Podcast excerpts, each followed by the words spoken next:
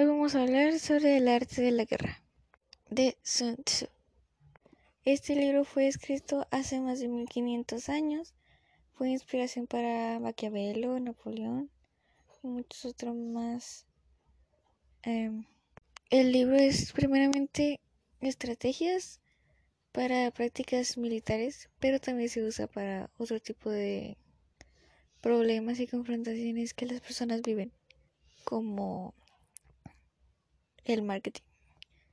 El escritor dice que la guerra es muy importante, una de las cosas más importantes para tu estado, porque de esa manera lo proteges, lo salvas o incluso puedes llegar a perderlo. Pero eso sí no sabes cómo manejar toda la situación. Él menciona que tenemos que tener cinco factores fundamentales para observar, analizar el otro bando y así determinar bien cuál va a ser el resultado de esta guerra o de la guerra en la que estés. Por ejemplo, en empresas sería eh, la competencia. ¿Cómo va a resultar esto de la competencia? Uno de ellos es la doctrina, el otro es el tiempo, el otro es la disciplina, el otro es el terreno y el otro es el mando.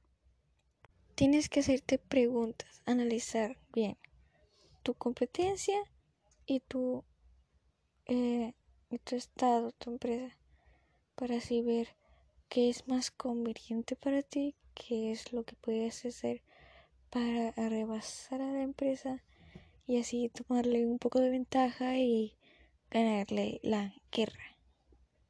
Este libro ya lo habíamos leído con anterioridad eh, y lo hemos aplicado en la materia de administración.